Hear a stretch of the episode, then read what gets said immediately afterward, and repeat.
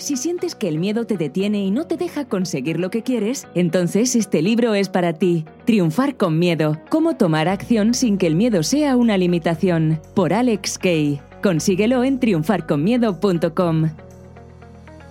Buenas, buenas, bienvenido, bienvenida a este nuevo episodio de mi podcast en el que cada semana te cuento en mis propias palabras algo que a mí me haya ayudado a ser mejor persona o mejor profesional. Esta semana quiero agradecer a Lorena por haberme enviado este mensaje de voz a través de Instagram. Hola Alex, soy Lorena, te escucho desde Toledo, España. Soy seguidora tuya desde hace más de seis años y quería felicitarte por tu podcast en mis propias palabras, por todo el valor que aportas con él. Normalmente lo escucho en el gimnasio y sinceramente hay episodios en los que me encantaría tener una libreta a mano, porque compartes cosas súper importantes y dignas de tener siempre presentes. Ojalá muchos más años aprendiendo contigo te mando un abrazote enorme y mis mejores deseos para todas las joyas en forma de formación que vayas a lanzar próximamente. Muchísimas gracias Lorena por haberte tomado el tiempo de dejarme ese mensaje por privado en Instagram. Y si tú, si tú que me escuchas aún no me has contactado por privado en Instagram, por favor hazlo porque te recuerdo, nada de esto tendría sentido sin ti. Nada de esto tendría sentido si tú no me cuentas que estás allí del otro lado escuchándome y que estás de alguna manera tomando mis recomendaciones, sugerencias o experiencia de vida de alguna forma implementándolo en la tuya para poder convertirte en una persona y en un profesional mejor. También te recuerdo, si aún no lo has hecho, contáctame por privado y dime que por ser oyente de mi podcast yo te voy a regalar uno de mis cursos. Puedo regalarte uno de mis cursos de negocios o un curso de crecimiento personal. Tú simplemente tienes que contactarme por privado y decirme que escuchas mi podcast y decirme cuál de los dos cursos quieres que te regale, ¿vale? Y bueno, entremos en materia en este episodio de esta semana. ¿Por qué procrastinamos? Eh, es decir, ¿por qué exactamente? ¿Qué es lo que nos causa procrastinar? ¿Y cómo podemos dejar de hacerlo? La procrastinación, a diferencia de lo que muchos nos han contado, no es un problema de disciplina, no es un problema de motivación, ni de gestión del tiempo existe un factor mucho más profundo, pero al mismo tiempo tan evidente, que es ese el que nos hace procrastinar tan frecuentemente. Todos, absolutamente todos, procrastinamos y seamos personas de una trayectoria profesional muy grande o si estás empezando, si eres un super crack en lo que haces o lo que sea, todos procrastinan. Todos, absolutamente todos. Las personas que tú más admiras procrastinan. Las personas que menos admiran, mi admiras, también procrastinan. Y hay muchísimas razones, pero generalmente las principales pueden ser una de estas que te voy a nombrar a continuación. Y, primero, quiero que pienses por unos segundos cuál es aquella actividad que has estado procrastinando durante tanto tiempo, aquella que has estado postergando, que has estado dejando para después y ese después nunca llega. Estás pendiente y constantemente pensando en esa actividad, pero la dejas para después, para después y para después. ¿Ya tienes una? ¿Ya has pensado en alguna? Bueno, Quisiera que pensaras en alguna antes de empezar a decirte lo que te voy a decir porque te ayudará a ponerte a ti en, contexto y a poner en contexto mis palabras. Pero bueno, si ya tienes una, ya tienes una en mente, una o varias actividades de aquellas que estás postergando, puedes estar haciéndolo por una de estas razones. Primero, por pereza. ¿Te da pereza? Eh, y dar pereza, atención, la pereza es una decisión, pero como es una actividad que no te estimula y que no te, no te satisface realizar, entonces te da pereza hacerlo. Yo, por ejemplo, en este momento, mientras grabo contigo este podcast, si tú vieses a mi alrededor el desorden que tengo en este estudio, es para cagarse.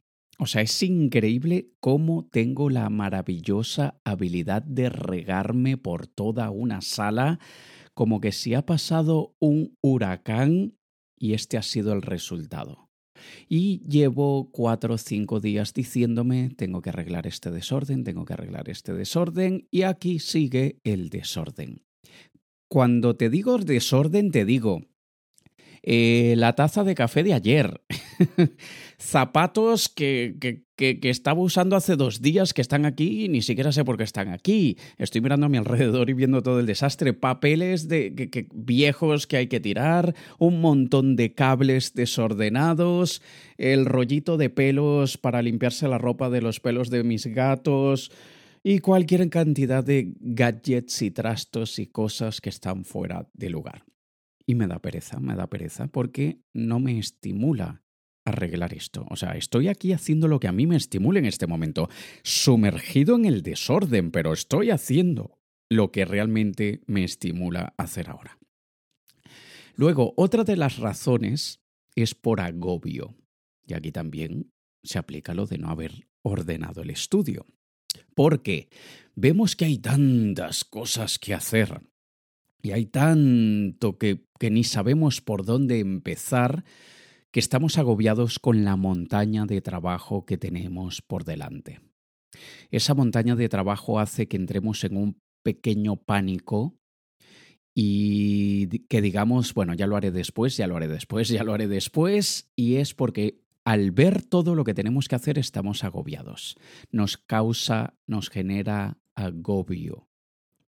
Cuando en realidad tenemos que recordar que nosotros, y como dice David Allen en su libro Getting Things Done, el método GTD, eh, en realidad limpiar el estudio o terminar una tesis o crear un plan de negocios o lo que sea, en realidad no es que estamos procrastinando ese esa actividad, ese proyecto. Estamos procrastinando todas las actividades que completarían ese proyecto. Por ejemplo, yo ahora mismo en mi caso, yo podría empezar por quitar todo lo que tiene encima el sofá que tengo aquí, y que tiene, ahora mismo estoy viendo hasta un martillo, toallitas de aquellas eh, de, de, sanitizer, como le llaman, de aquellas para eliminar los gérmenes, de toallitas de aquellas de viaje cerrada, no está usada, cerrada y, ni sé qué hace allí, es porque mi maleta está al lado y probablemente esto lo saqué por algo y ni sé por qué, y bueno, hay un montón de cables y cosas. Entonces yo puedo empezar por sofá. Ya está, esa es una actividad. No es limpiar el estudio, no es arreglar el estudio, es arreglar el sofá. Nosotros al convertir eso en una pequeña meta, no la meta grande de limpiar el estudio, sino la meta pequeña de limpiar el sofá, quitar todo lo que esté encima del sofá y buscarle un lugar, y eso hace que sea ligeramente menos agobiante la tarea de organizar el estudio, por ejemplo. Así que tienes que ver que cuando estés agobiado o agobiada porque tienes un proyecto que va a demandar mucho tiempo, esfuerzo, concentración o lo que sea, divídela, divídela. Como ya lo he dicho muchísimas oportunidades, divide la tarea en micrometas y empieza por algo. Eso sí, no digas voy a ordenar una cosa cada día, porque aunque eso es mejor que no ordenar nada, te va a tomar alrededor de seis años terminar de ordenarlo todo. En el caso del ejemplo de organizar mi estudio, me estoy hablando a mí mismo. Alex, te va a tomar seis años arreglarlo todo si vas por objeto en objeto cada día. Pero sí podemos hacerlo en una pequeña escala que no nos genere agobio pero que sí nos saque un poquitito de la situación de, de conforto y tranquilidad en la que estamos en ese momento. Que sí nos cueste un poquitito. Y luego continuamos más tarde, al día siguiente o lo que sea. Además de agobio, otra razón por la que procrastinamos es por confusión. Es decir, no tenemos claro qué hacer, no tenemos claro por dónde empezar, no tenemos claro cómo hacerlo y en, en, mi caso del ejemplo es no sé dónde rayos voy a meter tanto trasto. No sé dónde rayos. Lo voy a poner todo esto, porque tengo la opción siempre presente de meterlo en uno de los baúles que tengo yo de, de equipos electrónicos, de equipamiento de, trabajo, pero no es la idea, porque entonces luego me he generado una nueva tarea que es organizar los baúles que están llenos de trastos. Entonces me quité una cosa para causarme otra. Y muchas veces es por eso, porque no sabemos qué hacer, no sabemos cómo hacerlo, no sabemos cómo empezar. Y si nos vamos a lo que te he recomendado antes de vamos a dividirlo en micro tareas, bueno, antes de empezar ese proyecto que no sabemos por dónde empezar, no sabemos qué hacer, no sabemos cómo hacerlo, entonces vamos a empezar por la actividad de hacer una lista de las actividades que ahora mismo estoy seguro que voy a tener que hacer, que no estoy confundido, que sé que esas van, que sé que esas hay que hacerse, y luego voy a marcar al lado cuál de ellas no sé hacer o cuál de ellas no sé por dónde empezarla. Y otro de los microproyectos o micrometas que nos planteamos es averiguar cómo hacerla. Y así poco a poco vamos a ir haciéndolo. Otra de las razones por las que procrastinamos es por indecisión. Queremos optimizar el tiempo de la mejor manera, queremos aprovechar el día de la mejor manera, pero no sabemos si hacemos esto, si hacemos aquello, no sabemos si este proyecto es más importante que aquel, no sé si me conviene empezar por este y luego seguir por aquel otro, etcétera, etcétera, etcétera, etcétera. Y aquellas personas que ya por hábito son indecisas, que si por cierto nunca has invitado a cenar a un indeciso, hazlo, porque cuando lo hagas tú jamás en la vida volverás a ser indeciso, solamente cuando tengas que pasar por el, sufrimiento de ver a esa persona como se toma 15 minutos en decidir qué es lo que quiere comer mientras tú te mueres de hambre y estás con un indeciso y mm, le pregunta al camarero, oye, ¿qué me recomiendas? Tal cosa, mm, pero eso no me apetece, dame un segundito, déjame seguir pensándolo. Y luego vuelve a llamar el camarero, oye, ¿qué tal, qué tal está el salmón? No, está muy bien, señorita, está perfecto. Mm, pero no es salmón lo que me apetece, espera, ya te digo. Ay, no, imposible, imposible, imposible. Así que la mejor manera de curarse la indecisión es invitando a un indeciso a cenar cuando tengas hambre. Entonces, muchas veces es simplemente no querer encontrar la decisión perfecta, sino tomar la decisión que nos parece perfecta en ese momento. Y ya está. Otra de las razones por las que procrastinamos es por miedo, evidentemente. Le tenemos miedo a fracasar, le tenemos miedo a tener éxito, le tenemos miedo a que nos critiquen y eso hace que, no queramos avanzar. Muchas veces el miedo es ante la autocrítica de nosotros mismos no sentirnos satisfechos con aquello que hemos hecho. Y tenemos que aprender a lidiar con todo eso y ya dentro de un momento te voy a decir exactamente cómo dejar de procrastinar. Pero el miedo se presenta en absolutamente todas las situaciones y tienes que aprender a vivir con él, aprender a mirarlo a los ojos y triunfar delante de él, como dice un libro espectacular que el autor, déjame recordar cómo se llama. Eh, eh, ah, sí, Alex Kay, que tiene el libro Triunfar con miedo, cómo tomar acción sin que el miedo sea una limitación. Ahí tienes muchísimas maneras de ganarle en la batalla al miedo, pero en realidad es una batalla amistosa, porque el miedo es nuestro amigo, no nuestro enemigo. Luego, también procrastinamos por exceso de optimismo. ¿Qué me refiero con exceso de optimismo? Bueno, que creemos que somos mejores de lo que somos y decimos, ah, eso está chupado. O a veces tenemos exceso de optimismo en el tiempo que creemos que algo nos va a tomar y decimos, eso será un momentito y ya está, y al final, no, no es un momentito, eso va a tomar mucho más tiempo. Y es allí cuando muchas veces, y a mí me pasa, yo digo, yo por ejemplo, para el momento de la grabación de este libro, ay, para el momento de la grabación de este podcast, estoy escribiendo eh, mi más reciente libro que se llama Verdadera Influencia, que, que saldrá en un par de meses aproximadamente. Y estoy tan avanzado en el, en el libro para la fecha límite de publicación del libro que no estoy haciendo prácticamente nada a diario para terminarlo. Y es porque digo, bueno, tengo suficiente tiempo, ahora es que queda tiempo de sobra, déjame hacer otras cositas. Y ya verás, Ya verás que como muchas veces soy experto en eso, por cierto, ya verás que llegaré al punto en que digo, oh mierda, se me ha puesto la fecha encima y no lo he terminado, por exceso de optimismo, porque veo que voy súper bien, voy súper adelantado en el trabajo. Así que, bueno, vamos a dejarlo para después porque siempre nos sentimos vivos cuando tenemos aquella aquellas mariposas en el estómago de los nervios, del estrés, porque la fecha de entrega es mañana y yo todavía estoy aquí como un idiota revisando cada página del libro. Entonces nos acostumbramos a esa sensación de presión y, alguna gente cree que, que, es algo bueno, pero en realidad son unos imbéciles y yo incluido, yo incluido en ese grupo de imbéciles cuando dicen yo trabajo mejor bajo presión. Sí, ya eso lo he escuchado muchas veces yo de mí mismo y ya sé los resultados. Y créeme, pocas veces los resultados son positivos. Nosotros trabajamos más rápido bajo presión, no necesariamente mejor. Entonces, mejor, o mejor dicho, optemos por hacer las cosas con menos optimismo, no con negatividad, pero no tampoco con, con exceso de optimismo. Y la última razón, entre muchas otras, pero la última que te voy a comentar hoy, es la que da paso también a cómo dejar de procrastinar.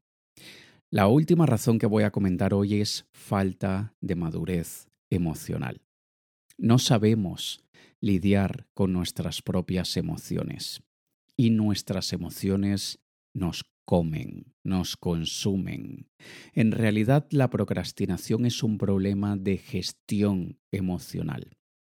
Nosotros, cuando estamos delante de una tarea que bien sea que nos cause pereza, agobio, confusión, indecisión, miedo, lo que sea, en realidad procrastinamos por no enfrentarnos ante ese sentimiento que nos causa la actividad. Cuando sientes agobio, cuando sientes confusión, indecisión o miedo, tú estás haciendo una evitación emocional al procrastinar. Tú no quieres enfrentarte a ese sentimiento de ansiedad, de estrés, de nerviosismo, y por lo tanto procrastinas. Y al hacerlo, en realidad estamos alargando el sufrimiento. Si cerramos los ojos, el problema que sea que tengamos delante seguirá allí, aunque no lo veamos. Si cerramos los ojos, las tareas que tenemos pendientes seguirán allí. Pero, de alguna forma, nos sentimos mejor porque no las vemos. Y en realidad, eso es como decir, tengo una enfermedad o tengo algo que hacerme, tengo una cirugía a la que debo someterme, pero como no veo lo que está causando esa necesidad médica de arreglar lo que sea que esté mal, bueno, yo creo que estoy bien y que, bueno, voy haciendo mi vida relativamente normal.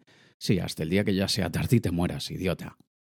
Entonces, lo mismo sucede con las actividades que procrastinamos. Nosotros en realidad debemos aprender a vivir con ansiedad, estrés, nerviosismo y debemos, como ya te lo, de hecho le dediqué un episodio entero a este tema. Cuando, si quieres, vas atrás a los episodios anteriores y busca aquellos que uno de ellos que dice la habilidad que deberás desarrollar y que nadie te ha contado que te convertirá en una super máquina. Algo así es el título del, del episodio, no recuerdo exactamente cómo es, pero es algo así.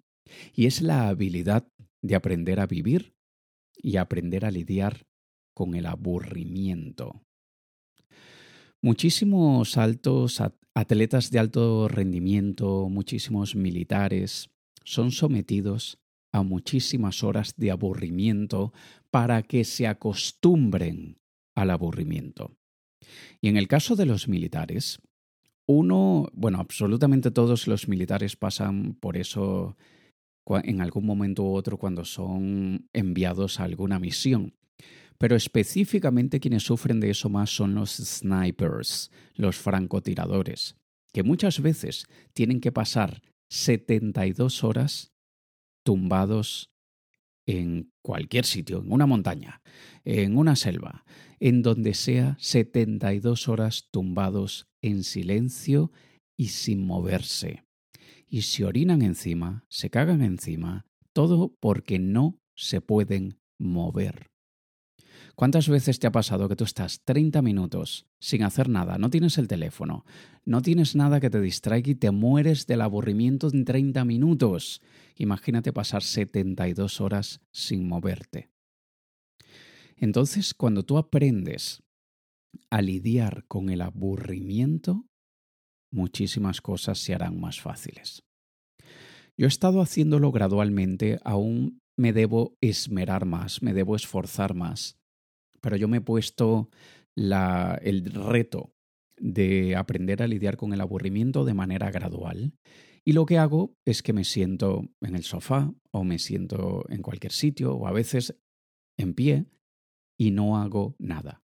Y trato de no pensar en nada. Trato de no crear mis historias en la cabeza de aventura y emoción que me entretengan. No.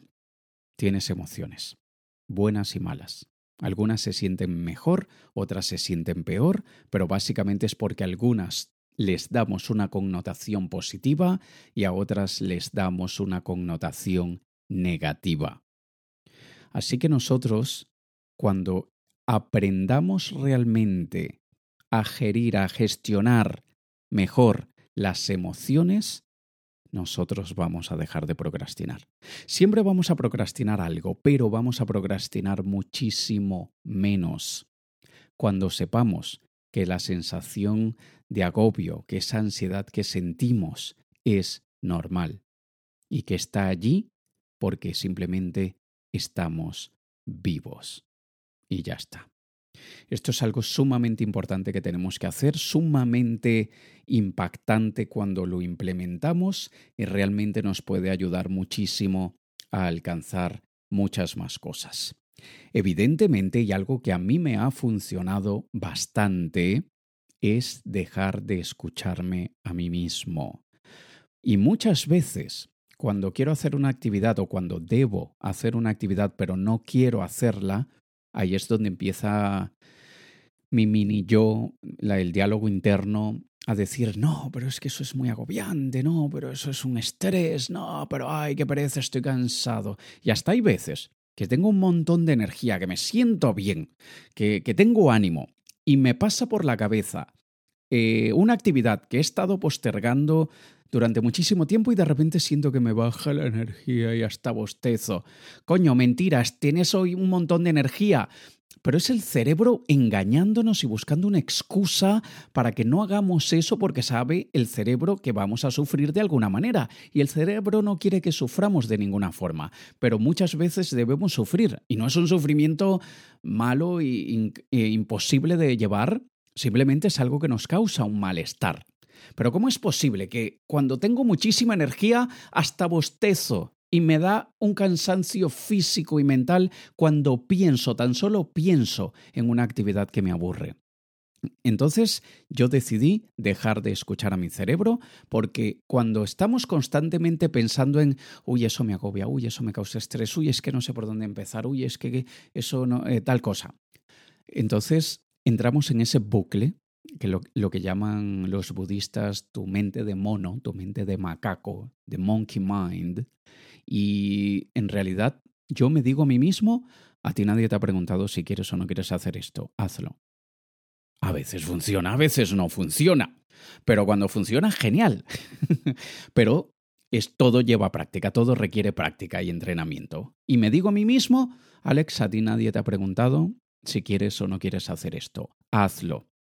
Y muchísimas veces actuar sin pensar, actuar en, ay, es que me da pereza, ay, es que cuánto voy a demorar, simplemente decir, voy a hacer esto. Y empiezas sin darle pensamiento más allá que el que necesitas para ejecutar la actividad, entonces eso también te ayuda a dejar de procrastinar bastante.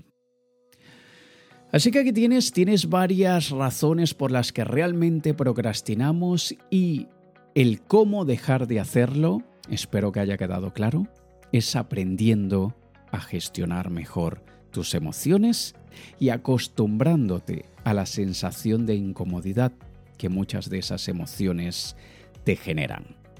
Así vas a dejar de procrastinar, así serás mucho más productivo y así alcanzarás muchas más de tus metas. Antes de despedirme te recuerdo si aún no me has contactado en privado por Instagram, hazlo y dime que eres oyente de mi podcast y dime cuál de los dos cursos quieres que te regale, si el de negocios o el de crecimiento personal, y eso es simplemente una manera de decirte gracias. Gracias por escuchar mi podcast y gracias por contactarme en privado. También te recuerdo, dependiendo de cuándo estés escuchando esto, en el año 2020, en el año 2020 tendré varios eventos en Madrid, en Bogotá, Medellín, Cali, Ciudad de México y Miami a lo largo del año 2020. Así que espero, espero poder verte personalmente en uno de ellos y espero que si de alguna forma te he ayudado con este podcast, me permitas ayudarte pasando varias horas contigo y aportándote todo aquello que a mí me ha ayudado a ser mejor profesional y mejor persona. Nos escuchamos la próxima semana. Te ha hablado Alex Kay. Un saludo.